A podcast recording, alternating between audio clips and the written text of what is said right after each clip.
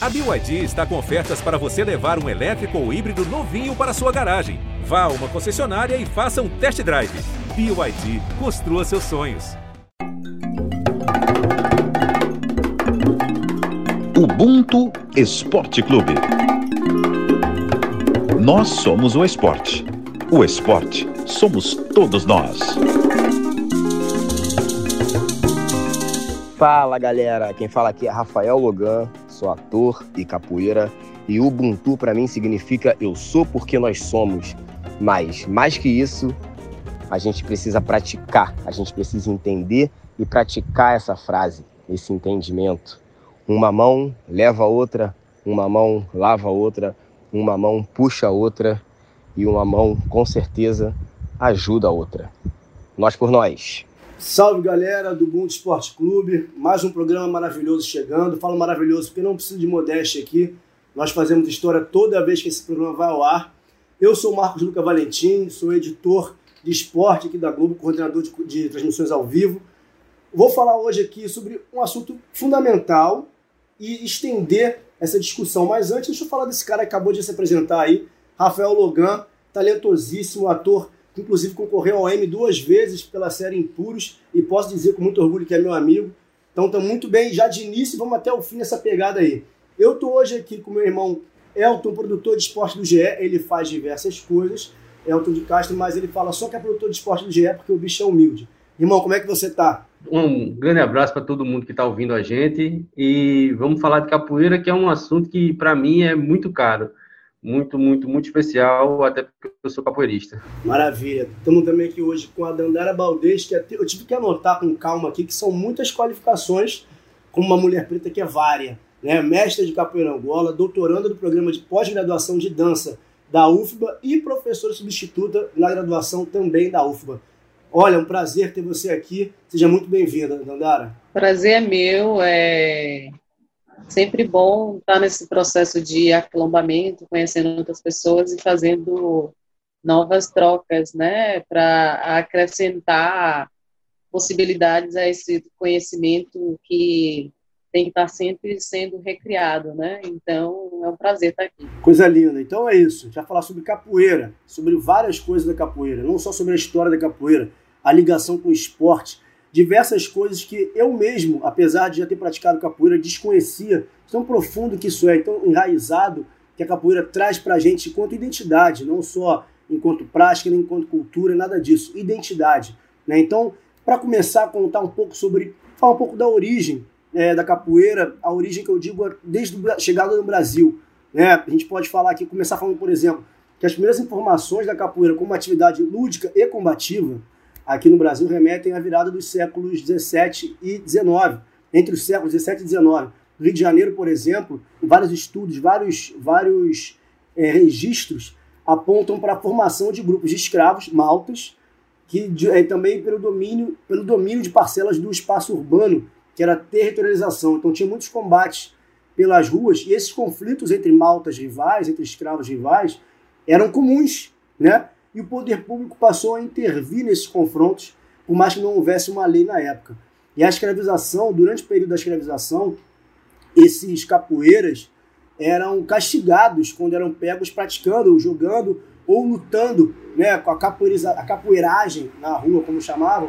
Eles eram presos né, e até as chibata, é, chibatadas, 300 chibatadas, eram açoitados por 300 chibatadas. Então é importante a gente entender que está falando durante o período da escravidão ainda, século XIX, ali pra, entre 50, 1850 até a abolição em 88, de uma prática que não era é, legislativamente tida como crime, mas já assim era marginalizada e vista como algo ilegal, pois, obviamente, servia até conduzir a pessoa à cadeia, à prisão na época e a castigos. Apesar disso, a capoeira, como eu disse, não era, não constava no Código Criminal do Império. E aí tem uma coisa que é muito interessante falar, é, essa introdução, que é o que tem uma, uma espécie de mudança de percepção da capoeira. Pelos anos 50, ou 1850, teve o fim do tráfico pelo Atlântico, né? De trazer escravizados, pessoas sequestradas da África para cá, para o Brasil. Então, com o fim dessa, desse tráfico pelo Oceano Atlântico, parou de vir africano para cá, povos africanos para cá, e aí nasceu o que os, os historiadores vão dizer, vão chamar de criolização da capoeira, que é a transição da capoeira africana, somente de escravos, para a capoeira crioula, que eram de libertos, de livres e também de estrangeiros brancos, porque nesse momento havia um fomento também à imigração de europeus para o Brasil. E é esse divisor de águas que eu estava dizendo é a Guerra do Paraguai.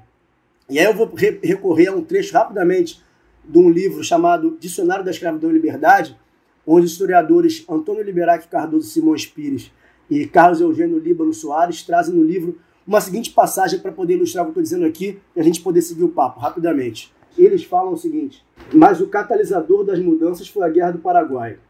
A participação de jovens negros e mestiços, tidos como capoeiras, no conflito, cristalizada no 31º Batalhão de Voluntários da Pátria, que era o corpo militar da Polícia da Corte, e do Batalhão de Zuavos da Bahia e Pernambuco, unidade composta exclusivamente por negros, criou uma legenda. O retorno dos ex-combatentes coincidiu com mudanças brutais na cultura da capoeira no Rio. Data daí o costume de acompanhar as bandas e marchas militares pelas ruas, as maltas à frente dos batalhões, fazendo gingas e meneios de capoeiragem como um desafio à ordem dominante. Então essa passagem saiu para ilustrar esse início, essa introdução. E aí, claro que a gente vai culminar na criação da em 1890, né, a introdução no Código Penal. A capoeira entra no Código Penal no artigo 402, que proibia a capoeiragem. E nasce ali o que ficou conhecido como a Lei dos Vadios e Capoeiras. Mas eu vou deixar esse papo para o mestre Roxinho, que vai falar muito melhor que eu, dar a sua visão, dar a sua história, dar a sua sabedoria de contribuição para a gente aqui. Já é sabido que a capoeira foi tida no Código Penal como prática ilícita, né, dos vadios e capoeiras, né, e que aquele que fosse pego jogando capoeira teria é, sido preso com prisão celular de seis meses a dois anos, né? E aí, em 1930, no governo de Getúlio Vargas, aquele governo que também, né, é, estava fazendo aquele, o, o, projeto de nacionalização, né? ou seja, né, um projeto extremamente racista a partir né, é, da projeção do Getúlio Vargas, a capoeira que ele assiste de uma apresentação do mestre Bimba e que se encanta, ele reconhece naquele momento a capoeira como esporte nacional, né? Naquele momento, ele acreditamos e o próprio Getúlio Vargas acreditava de que ele estava fazendo um favor para a capoeira, já que era uma atividade tida como prática ilícita no Código Penal, ele reconhece como esporte nacional, fazendo parte desse projeto de nacionalização é, é, é, do Getúlio Vargas e coloca a capoeira em um outro, em outro patamar na sociedade. Dado a isso, o mestre Bimba, pegando esse gancho, ele cria a luta regional baiana, ou seja, o próprio mestre Bimba é, elimina o nome capoeira da sua criação, né? E cria a luta regional baiana, que por sua vez passa a ser praticada em espaço fechado e principalmente num dos melhores espaços em Salvador naquele momento, que era a Faculdade de Medicina de Salvador, né? E da, do estado da Bahia. E, e, e quem estava dentro da, da Faculdade de Medicina naquele momento? Claro, os brancos. Sobre essa questão da década de 30, é, eu estava semana passada dando uma aula para os meus alunos e a gente foi justamente tentar entender esse processo de popularização né, e nacionalização das culturas de matriz africana no Brasil, no governo Vargas. E antes era um processo de marginalização ao projeto de nacionalização, que também tem uma relação direta com a patrimonialização, né, nos tempos atuais, porque tem uma relação direta com essa questão de apropriação do, dos corpos negros nessa questão da identidade brasileira já que é um bem imaterial, né, que ele só está no corpo, E aí, nessa mesma época, é quando surge o termo afro-brasileiro, que alguns antropólogos também vão fazer uma grande crítica a esse termo e dizer que não existe. É, é negar, ao mesmo tempo que é aceitar, é negar a África ao mesmo tempo, porque isso se relacionava ao movimento que estava acontecendo nos Estados Unidos, e os negros aqui no Brasil começaram a se influenciar por esse movimento e referenciar a África enquanto uma, uma identidade né, no Brasil. E também um pouco mais à frente, relacionado à década de 70, foi o surgimento do, do, do movimento black né, no Brasil, né, é, onde a gente vê o surgimento do Ileaê, né? Não, não, o próprio movimento negro unificado, a década de 70 foi bem sim, importante, sim. né? Sim, todos esses movimentos que foram surgindo, mas a partir dessa influência é, estadunidense, mas que tinham a África enquanto referência e para um projeto de nacionalidade que ainda tinha resquícios da, da, da monarquia e, e, e, do mundo colonizado europeu, claro que é, isso não era bem visto, né, afro-brasileiro quiçá as questões indígenas, né? Já que esse próprio nome capoeira a gente herda, né, dessa linguagem indígena do Guarani. É um ponto fundamental para mim também que estudo a dança e, e, e a capoeira enquanto esporte, assim, a gente olha para as culturas de matriz africana, dançar, tocar e batucar são coisas que é, é, faz parte de uma ideologia. Essas coisas não estão separadas. E eu, como estudante de dança, a gente vê sempre essas questões, ah, capoeira é dança, é luta, não é luta, não é dança. Então, assim, mesmo dentro desses conceitos separados em caixas, a gente percebe que é uma, uma forma também de categorizar, né, de diminuir, de ver, é, é uma visão muito ocidental em cima de uma prática africana que, desde o início, ela é, é, é, é uma ideologia banto, dançar, tocar e batucar. Né? A África sempre dançou, como diz Foucault. Muitas das vezes, entender a capoeira é, nessas caixinhas que foram colocadas, principalmente nessa relação de esporte, é reduzir é, a complexidade que é a capoeira. Quando ele fala que Bimba ele começou a lutar capoeira em espaços fechados, é que só era liberado para espaços fechados. E também a gente percebe que no começo da capoeira, essa ideia de tentar fazer com que ela saísse do olhar como marginal, como algo praticado por bandido, Bimba começa na capoeira regional, ele começa a impor várias regras que a gente pode olhar até no similar militarização, assim. Você tem uma hierarquia, você tem que respeitar alguns preceitos, todo mundo tem que usar branco, todo mundo não podia beber. Ele começa a criar uma série de regras que era mal comparando, evidentemente, mas era para como se ele tentasse separar a capoeira daquele preconceito que existia no começo, coisa que ele não consegue. Ponto. Coisa que ele não consegue, não consegue até hoje. Falando do Bimba, da capoeira regional, capoeira de Angola, é, Angola, eu queria só que vocês, que são praticantes das duas vertentes diferentes, pudessem falar dessa diferenciação que a gente, a gente, eu digo eu, enquanto leigo, né, eu, eu joguei capoeira quando criança, um projeto social da escola, e aí tá até contando isso aqui antes, essa, essa cultura de dar, de apelidar, né? Meu apelido era Pavio, porque eu estava no colégio, como já falei, que era de freira, todo mundo era branco, colégio particular, eu tinha aquela desconto, bolsa, enfim, eu era o único preto, né? Então meu apelido era Pavio, eu era magrinho e tal. E nesse contato que eu tive com a capoeira, nesse início, depois com o maculelê, logo na sequência, é, é muito do que a Dandara falou dessa visão ocidental, porque é como se a gente não, não tivesse a capacidade de englobar no mesmo mundo diversas, diversas nuances. Teria que sempre separar, individualizar certas coisas nesse balaio generalista, né?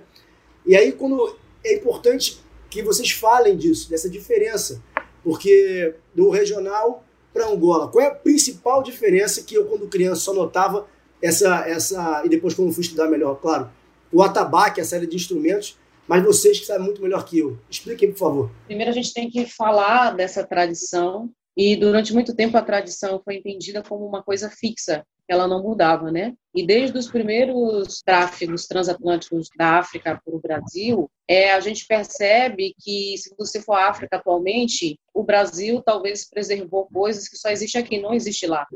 a gente tem uma África cristalizada a partir da memória, que, é, que são coisas que são muito distantes, né? A gente vê muito essa questão dessas pesquisas atuais relacionando o Ningolo, que é a dança da zebra, e que era um, um, um ritual do Efundula com os povos de Mukop, no sul de Angola. Então, a dança da zebra era uma dança de acasalamento, onde os homens lutavam e muitas das vezes tinham um bastão, né? E o melhor lutador seria o escolhido para casar ali com, com a mulher africana. Uma das coisas para mim que me instigam dentro dessas aproximações é que o Afundula tinha a presença da mulher. E aqui a gente vai ver que a presença da mulher ela acontece um, um, um tempo depois, né? mais ou menos aí também na, na, na, década de 30, né, na casa do mestre Pastinha, e nessa relação de a capoeira é tudo que a boca come, eu acho que o mestre Bimba utiliza esse, esse provérbio estuniano muito mais que a própria capoeira angola, porque a capoeira angola é, ela também ganha tra transformações, né? mas ela se relaciona muito mais a uma cultura tradicional. E a capoeira regional, pensando nesses princípios estunianos, que é tudo que a boca come, Mestre Bimba começa a relacionar a capoeira regional com outras lutas marciais e começa a introduzir outros movimentos dentro da, dentro da capoeira. E também é, é um momento em que a gente vê é, esse processo da branquitude, né? Muito dentro da capoeira regional, que é o que a gente também vê muito presente nos tempos atuais, né? Porque eram médicos, doutores, eram essas pessoas que estavam encantadas, né, pela capoeira e começaram a se aproximar muito do, do mestre Bimba, né, para fazer esses treinos. A capoeira regional até hoje ela tem muito menos instrumentos, né? As, as roupas também começaram a se diferenciar. Muitos usam, lutam até sem camisa. A palma também é uma diferença que não tem na, na, na capoeira angola. E às vezes tem a presença do atabaque ou não. Mas segundo os, os pesquisadores, principalmente aqui na Bahia, é, a Emília Biancardi vai falar que foi ela que introduziu o atabaque na capoeira, porque na, de uma de uma na década de 30 para cá, né, a gente vê também que já teve violão. Quando ela foi utilizada nos palcos, ela tinha outra formação, era uma formação espetáculo, era show, saltos, né, usando mais essa é, marcialidade e também essa alegoria corporal. A capoeira regional quase não, não, não utiliza o toque de Angola, enquanto que a capoeira Angola, o maior tempo do jogo é Angola, é um jogo miudinho, é um jogo mais rasteiro, mais próximo do chão, é um jogo mais devagar, é, geralmente quase não tem um jogo, um jogo alto. Então, é, as duas capoeiras vão ganhando transformações durante o tempo, né? Mas uma está mais é, reivindica mais essa relação com, com, a ancestralidade, com a preservação dessa relação com a, com a, com a Angola, com a África, e a outra é, ganha um mundo nessa versatilidade de, de inclusão de outras marcialidades, como o próprio martelo, mas é uma prática que também está muito mais dentro das favelas. Você vê muito mais as práticas da capoeira regional nas comunidades do que a própria capoeira Angola. A capoeira Angola também andou pelos mesmos caminhos que a regional no começo. Assim. Então, você vê muito hoje presente né, o, o embranquecimento da, da, capoeira Angola, os preços exorbitantes, né, que são acima de 150 reais as mensalidades, e essa forte presença europeia, né, essa expansão também do, dos grupos, né, dessa formação de confederações, né, a, a, capoeira também vai aderindo a esses processos, né, de, de, de federação de, dos grupos para mim, capoeira também é tudo, aquilo, tudo que a boca come. Assim, eu até não curto muito essa ideia de, de divisão que existe tão grande, principalmente entre os capoeiristas de capoeira Angola, capoeira regional. Para mim é capoeira. Eu sou praticante da capoeira regional, porque o estilo de jogo que eu gosto é o estilo de jogo mais alto. Mais alto a gente não usa tanta técnica de chão, tem técnica de chão, mas a gente não joga tanto no chão. O que eu vejo muito na regional, quando o Bimba faz, eu percebo uma visão muito comercial já lá atrás quando ele divide a capoeira, quando ele hierarquiza a capoeira, quando ele distribui lenços antigamente, que hoje em dia são cordas, para você criar ali uma hierarquização que hoje em dia não tem, na, até hoje não tem na capoeira Angola, tem na capoeira regional. Então você facilita a criação de academias porque você difunde. Então ele facilmente ele conseguia ali fazer com que seus mestres, seus professores abrissem outros polos e por aí fosse difundindo mais a capoeira regional. Discordo completamente assim de quem fala o que é certo e o que é errado eu acho que foram estratégias, estratégias de tipo de como se difundir. A base da mudança, assim, o que motivou Pimba a criar a regional é porque ele queria uma capoeira mais combativa, assim, mais voltada para a luta mesmo. Traz uma referência do batuque, que é uma luta de uhum. matriz africana, e aí ele incorpora alguns movimentos criados por ele, cria uma sequência mais, uma, ele cria oito sequências que são de movimentos básicos que segundo ele daria para todo mundo praticar tanto uma pessoa com uma habilidade quanto uma pessoa sem tanta habilidade assim, é, habilidade corporal, e aí ele fundamentaliza a capoeira regional. Não abre mão, óbvio, do floreio, não abre mão de algumas coisas acrobáticas, não abre mão de uma, de uma elasticidade, de uma, de uma, plasticidade. Quem vê de fora, sempre quando vê Angola, principalmente em, em apresentação, e também apresentação de roda de capoeira regional. Quando a gente vê na rua aquele negócio muito plástico, os golpes muito passando tanto quanto longe do oponente, a gente pensa, não, capoeira é um negócio mais folclórico, mas quando você vê, vai dentro da capoeira, você vê que tem combate nas duas. Você vê que tem ataque nas duas, são diferentes formas de atacar. O meu apelido dentro da capoeira ficou pé de leque, porque eu, eu peguei uma habilidade tão grande da martelo, porque o meu pé só acertava na cara. A gente vai ganhando essa parcimônia, vai entendendo, né? esse lugar de mestre também porque a própria questão da violência. A gente vive um estado de violência o tempo inteiro, né? Os corpos negros são esses corpos que eles estão sendo violentados pelo Estado o tempo inteiro, mas nós é que somos tidos como violentos. Então, quando você vira mestre, quando você está dentro de certos espaços dando aula, e tem muitas outras pessoas que querem chegar também dentro da capoeira, essa dita violência, entre aspas, vai meio que sendo transformada, né? Ela vai sendo é, pensada de uma outra forma, de uma outra estratégia. Vocês falaram da, do embranquecimento em algum momento da capoeira, e aí eu queria perguntar pelo seguinte: quando o Bimba, da Faculdade de Medicina de Salvador, né, coloca lá capoeira regional e tudo mais, a Faculdade de Medicina, a Faculdade de Medicina, como hoje, obviamente, a maioria esmagadora de pessoas brancas, como qualquer faculdade, na verdade é, a de medicina não poderia, não poderia ser diferente, até mais restrita se pensar há, há 70 anos, né, 70 anos atrás, para 80 anos atrás.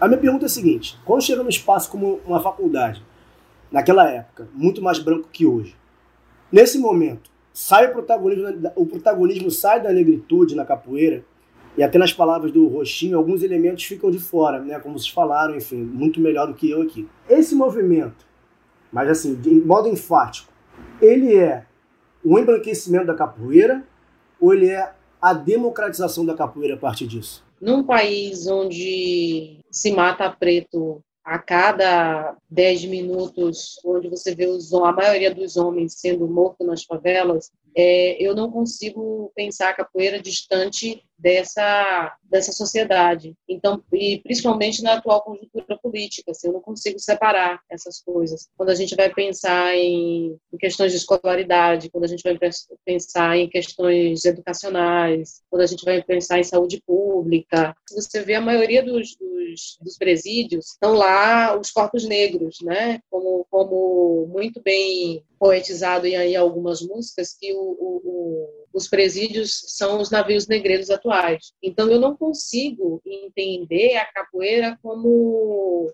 como um espaço democrático onde o branco ele ainda continua sendo protagonista de, de e, e, autorizado a estar em qualquer espaço. Porque, assim, para estar tá na academia, para acessar a academia, eu tenho que acessar um processo de lei de cotas, onde dentro dessa lei de cotas eu vou concorrer a 30% com pessoas indígenas, com pessoas com deficiência, com pessoas trans. Então, assim, a maioria da, da, das pessoas no Brasil são autodeclaradas negras. Então, num país onde a maioria da população é negra, e você pensar que dentro da universidade existe um processo de, de 30% de cotas para essas minorias, eu não consigo entender a capoeira como um espaço democrático, né? Eu acho que continua ainda sendo um espaço de apropriação cultural, assim como na década de 30, Vargas é, tenta nacionalizar, criar um conceito de luta, um conceito de esportização, mas se apropriando da capoeira, assim mesmo como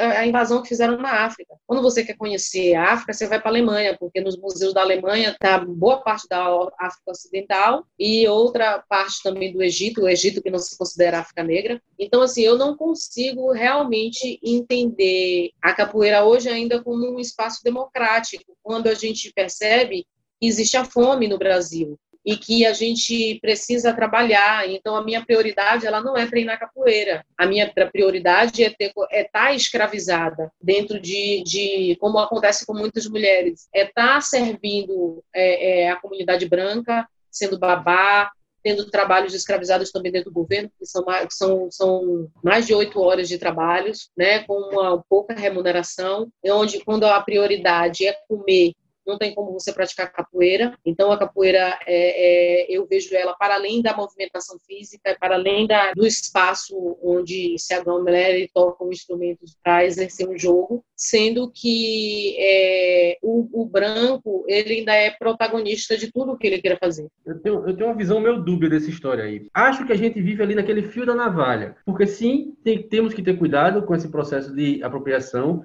mas também tem um outro lado se eu quero que o meu mestre de capoeira e todos os mestres de capoeira consigam viver de capoeira, se eu quero que eles, que a gente consiga fazer da capoeira algo e temos que, assim, na minha visão, precisamos transformar sem matar a capoeira, a capoeira em algo rentável. Como eu irei fazer isso se eu não abrir para quem tem o capital? Quem tem o capital são os brancos. Se eu vou difundir em escola, se eu quero que a minha, se o meu mestre de capoeira, se eu quero que a Dandara dê as aulas dela e viva de capoeira, se eu der aula só para uma, uma comunidade, eu vou estar tá restringindo ela, eu vou estar tá restringindo o comércio dela. Até aí, ok. E aí, onde é que entra, assim, aquela navalhinha que eu não gosto de deixar passar? Eu não concordo com a capoeira virando esporte, oficialmente. Porque aí você cria uma restrição para que o preto, que não teve acesso à academia, vire mestre. E aí sim, você vai ter um protagonismo branco. Aí sim você vai restringir o preto de ascender.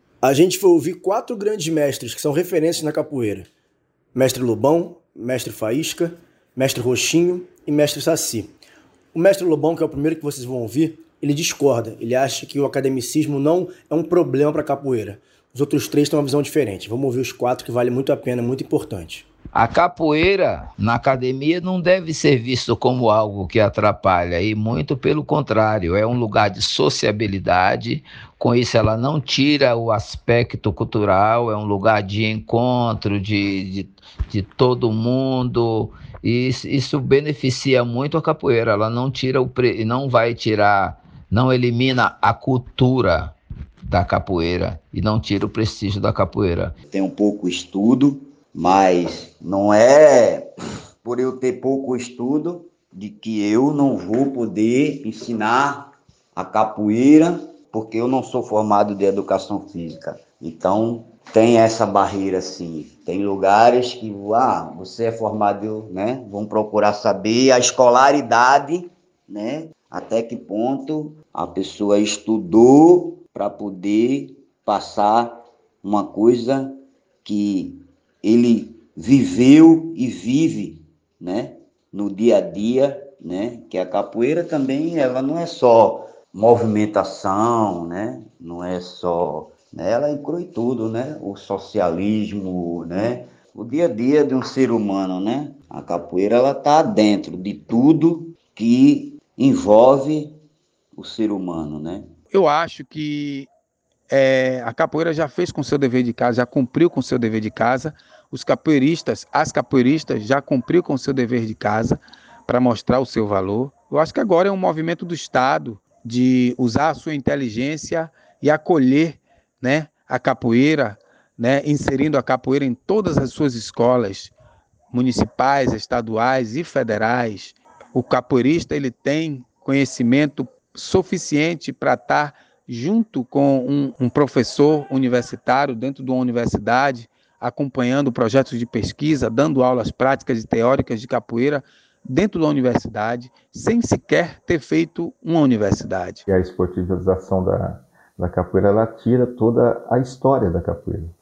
Né? Ela tira a história porque o conceito do esporte é que ele tem que ter regras, ele tem que ter é, instituições, ele vai ter que ter algum, competições. Aí eu tiro alguns dos fatores que são essenciais para a capoeira. E aí eu queria só pegar alguns dados aqui, porque o reconhecimento da capoeira é gigante, mas ainda há um entrave, há uma diferença, há uma discussão do esporte, o que, que falta, ou se quer que seja só esporte, se é preciso uma legitimação, por exemplo, olímpica.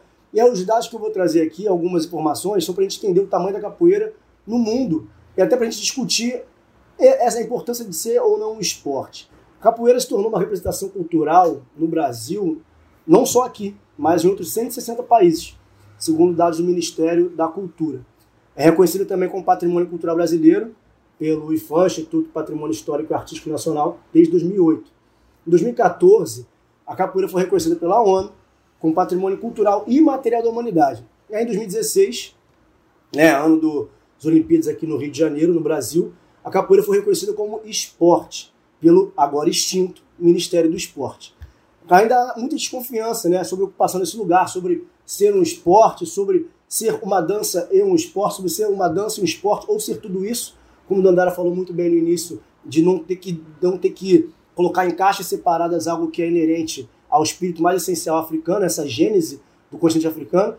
Mas, em 2018 também tem com esses dados levantados pela revista Super Interessante, que a capoeira era o sexto esporte mais popular no Brasil, com 6 milhões de praticantes. Eu acho que ela não atrapalha. Na minha visão, ela agrega, desde que seja usada para que a gente ocupe espaço, não para que eles ocupem o espaço da gente. Primeira coisa é assim, é o que eu acho. E por que isso? A partir do mestre Lobão ele tem pós-doutorado, o mestre Lobão é um mestre negro com mais de 50 anos de capoeira, que ele conseguiu na vida dele, e ele é exceção, não se pode fazer da exceção a regra, que ele conseguiu chegar à academia. Então ele usa a academia dentro do grupo dele, o Besouro Mangangá, e ele consegue viver da capoeira. Ok. A gente não pode chegar e pedir que o CREF, determinar o CREF autorização para que alguém vire mestre, porque com quatro anos de faculdade, ele é aluno iniciante de capoeira. Eu tenho 10 anos de capoeira e eu sou aluno iniciante de capoeira. Eu não tenho condição de dar aula de capoeira. Porque aí sim, capoeira não é só ir lá, levantar a perna, fazer exercício, malhar, ficar com a barriguinha seca. Capoeira tem história, capoeira tem tradição, capoeira tem um motivo de você estar ali. Eu não posso tirar de um professor, de um mestre negro ou de uma mestra a legitimação de uma vivência de 10, 12, 15, 20, 30 anos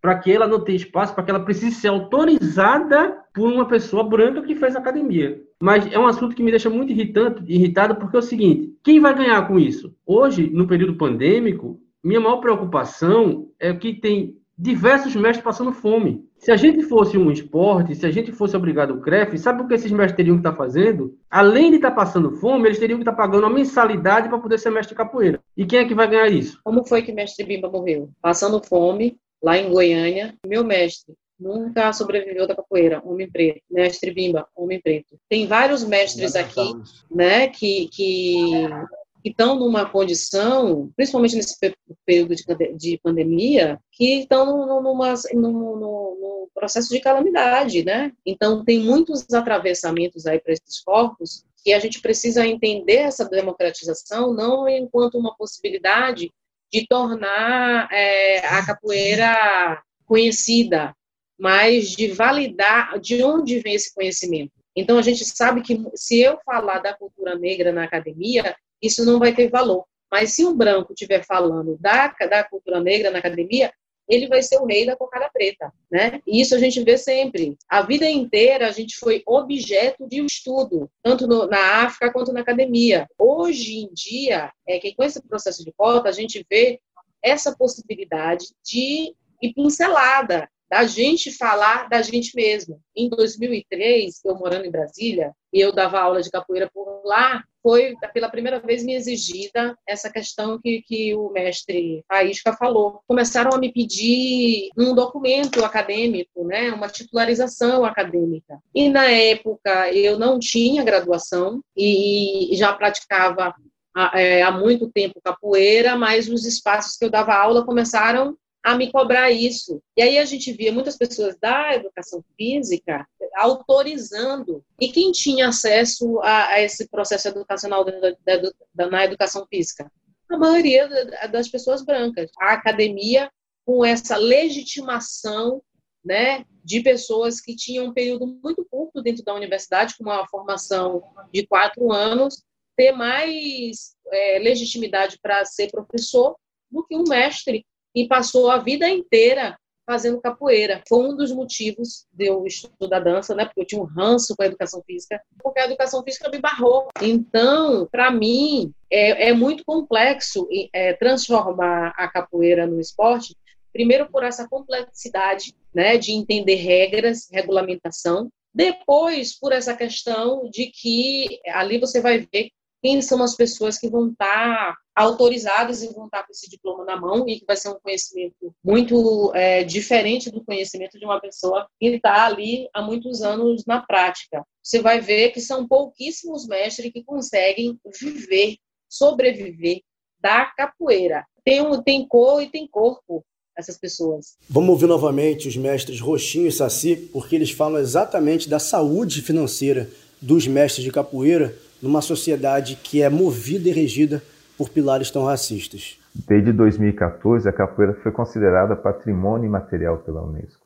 E o que, que o Brasil fez com isso? A gente ainda sofre um, uma chaga, uma ferida ainda que está ainda aberta ainda, né? Que é essa, essa questão do preconceito estrutural que vem de séculos desde a nossa formação, onde a gente nós não resolvemos ainda isso. E enquanto nós não resolvemos isso, nós não vamos conseguir entender né, essas questões, essas culturas afrodescendentes. O capoeirista ele não consegue manter sua, sua vida com a capoeira, né? A capoeira hoje que está em mais de 170 países ainda não consegue dar para um capoeirista uma sustentabilidade financeira é, para que ele sustente a sua família vivendo de capoeira, na sua maioria, na sua maioria, né? Por quê? Porque a gente vive ainda numa sociedade extremamente racista, uma sociedade que não reconhece o valor que tem a sua própria cultura, a sua própria prática, né, para que reconheça que os seus detentores, os mestres e mestras, possam é, obter ganhos ali de sobreviver pela sua capoeira. Então a capoeira já mostrou que ela, ela sim, né, traz um benefício muito grande para a sociedade mas a sociedade ainda não reconhece a capoeira como tal e não te valoriza. Ser capoeirista é, é, é ser um, um, um, militante, um lutador é, 24 horas para permanecer na prática, para sustentar a prática, né, para encontrar um protagonismo, um espaço que te coloque tendo uma vida tranquila.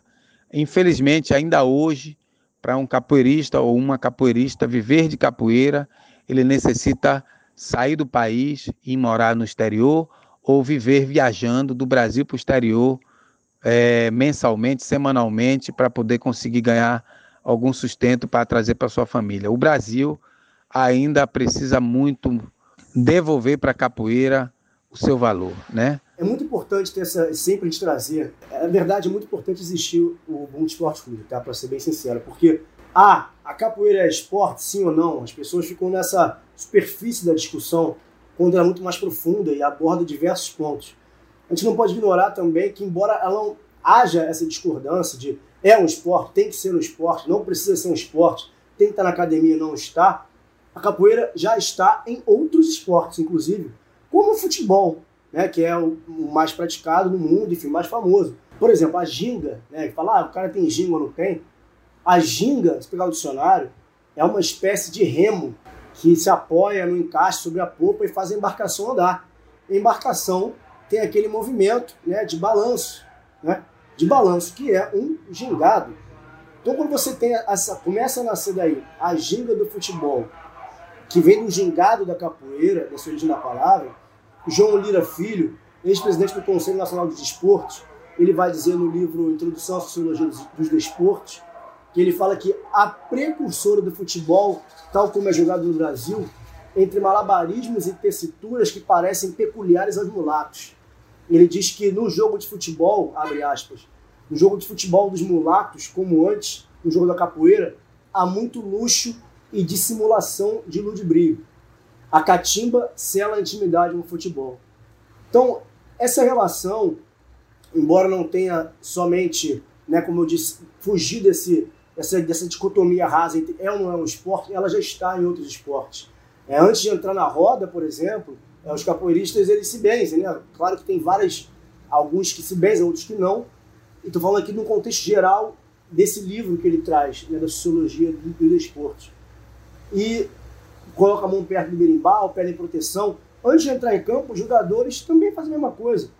Os caxinguelês, né, meninos de 10 e 12 anos que iam à frente das maltas, provocando os adversários, no futebol são esses mascotes que entram em campo né, antes do time, do, do, time ou até de mãos dadas aos jogadores também.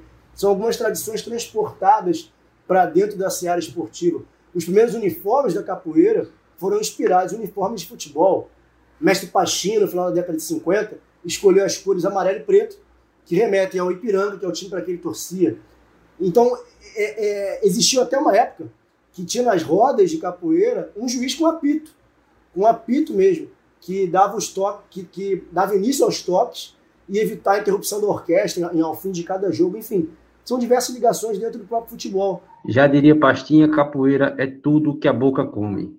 Capoeira é tudo, capoeira está em todo lugar, e tudo é capoeira. E como disse a Dandara, no comecinho lá, eu acho muito equivocado você tentar colocar a capoeira numa caixa. Você não vai encontrar uma definição restrita do que é capoeira, porque capoeira tem a capoeira de Angola, tem a capoeira regional, tem a capoeira que a gente pratica no dia a dia, tem a capoeira que é a nossa vivência, tem a capoeira que é a música da capoeira. A capoeira é várias segmentações. A capoeira não precisa, na minha visão, de uma competição ou de uma uma chancela entrada olímpica. Para ela virar legítima. Ela já existe, ela já é real. Ela precisa sim ser valorizada como ela é. Ela precisa de uma organização também dentro dela. Ela precisa de uma visão muito mais comercial do que ela tem hoje, na minha visão. Ela precisa também se comercializar melhor dentro dela e não de fora para dentro. E não um branco vindo empacotar ela para vender pelo dobro do preço do que ele compra. Gostei muito dessa, dessa nova relação que você traz de ginga, falando dos remos, né? Porque Sim. eu não conhecia essa, essa relação, né? Ginga é uma rainha, né? Que era de Angola, né? E eu uso um termo que a gente, quando está no doutorado, a gente está autorizado a criar conceitos, né? Então eu uso um termo que chama gingabilidade, que a gente, eu vejo essa gingabilidade como uma corporeidade um processo que a gente usou não só para estar no esporte, mas também para é, é uma malandragem, é um, é um segredo que também envolve os conceitos malinques, que, que, que vai falar sobre mandinga, que é um termo malinque, e que está relacionado também ao segredo, e o segredo está relacionado ao feminino. Então, eu sempre me interesso por essas coisas onde eu posso existir, né? E aí eu vejo que essa agendabilidade fez com que a própria, o próprio corpo do negro no Brasil desse, desse uma nova roupagem para o futebol. Porque eu acho que se o, se o futebol no mundo hoje em dia aprendeu a jogar dessa forma brasileira, que os utiliza a partir da ginga, tem a ver com essa corporeidade, com, essa, com esse corpo oralidade, essa matripotência que vem de África, né? que vem da rainha ginga, que, que vem do, dos, dessas formas de sobrevivência e também foi o futebol para muitos corpos negros. E quando a gente fala de sobrevivência, a gente tem que pensar na ginga como um processo de desvio, como um processo de drible, de driblar mesmo as várias imposições sociais em que um corpo negro é, sofre, né? A, a, a mesma situação em que as mulheres no futebol enfrentam é a mesma situação que as mulheres pretas também enfrentam dentro da capoeira, uma falta de reconhecimento. E o futebol se tornou essa máfia, assim, né? Principalmente nessas questões econômicas. E embora a gente ainda vê uma grande fragilidade nesses corpos negros dentro, dentro dos esportes, assim como há uma grande fragilidade nas mulheres, que tem, tem muito mais título aí do que certos homens, mas também não tem reconhecimento. Dentro da capoeira a gente também vê esse processo, né? Então, assim, eu sou sempre inferior é, em relação a uma mulher branca dentro da capoeira. Embora, tipo assim, eu tenho, eu agora faço doutorado em dança, mas eu tenho formação em pilates, eu tenho formação em yoga, eu tenho milhões de informações, porque quando, quando você falou comigo, Marcos, é muito título. Mas eu falei assim, a gente precisa disso e ainda assim é, a nossa sobrevivência ainda passa por uma dificuldade muito grande. Importante analisar que esse paralelo que se faz entre capoeira e futebol, alguns costumes foram transportados, como a gente viu, não só costumes, vocabulário também, a própria ginga, né, a cama de gato, finta, rasteira, são coisas trazidas da capoeira para o futebol. Vamos dar uma olhadinha agora na lista negra. Júlio Oliveira, por favor, solta o som da voz. Lista Negra. Encabeçando nossa lista negra aqui, não em ordem de importância, porque todos são igualmente importantes, é só a ordem que eu tenho no computador aqui mesmo. Tem o livro Introdução à Sociologia dos Desportos, de João Lira Filho, é que a gente se referiu também no papo.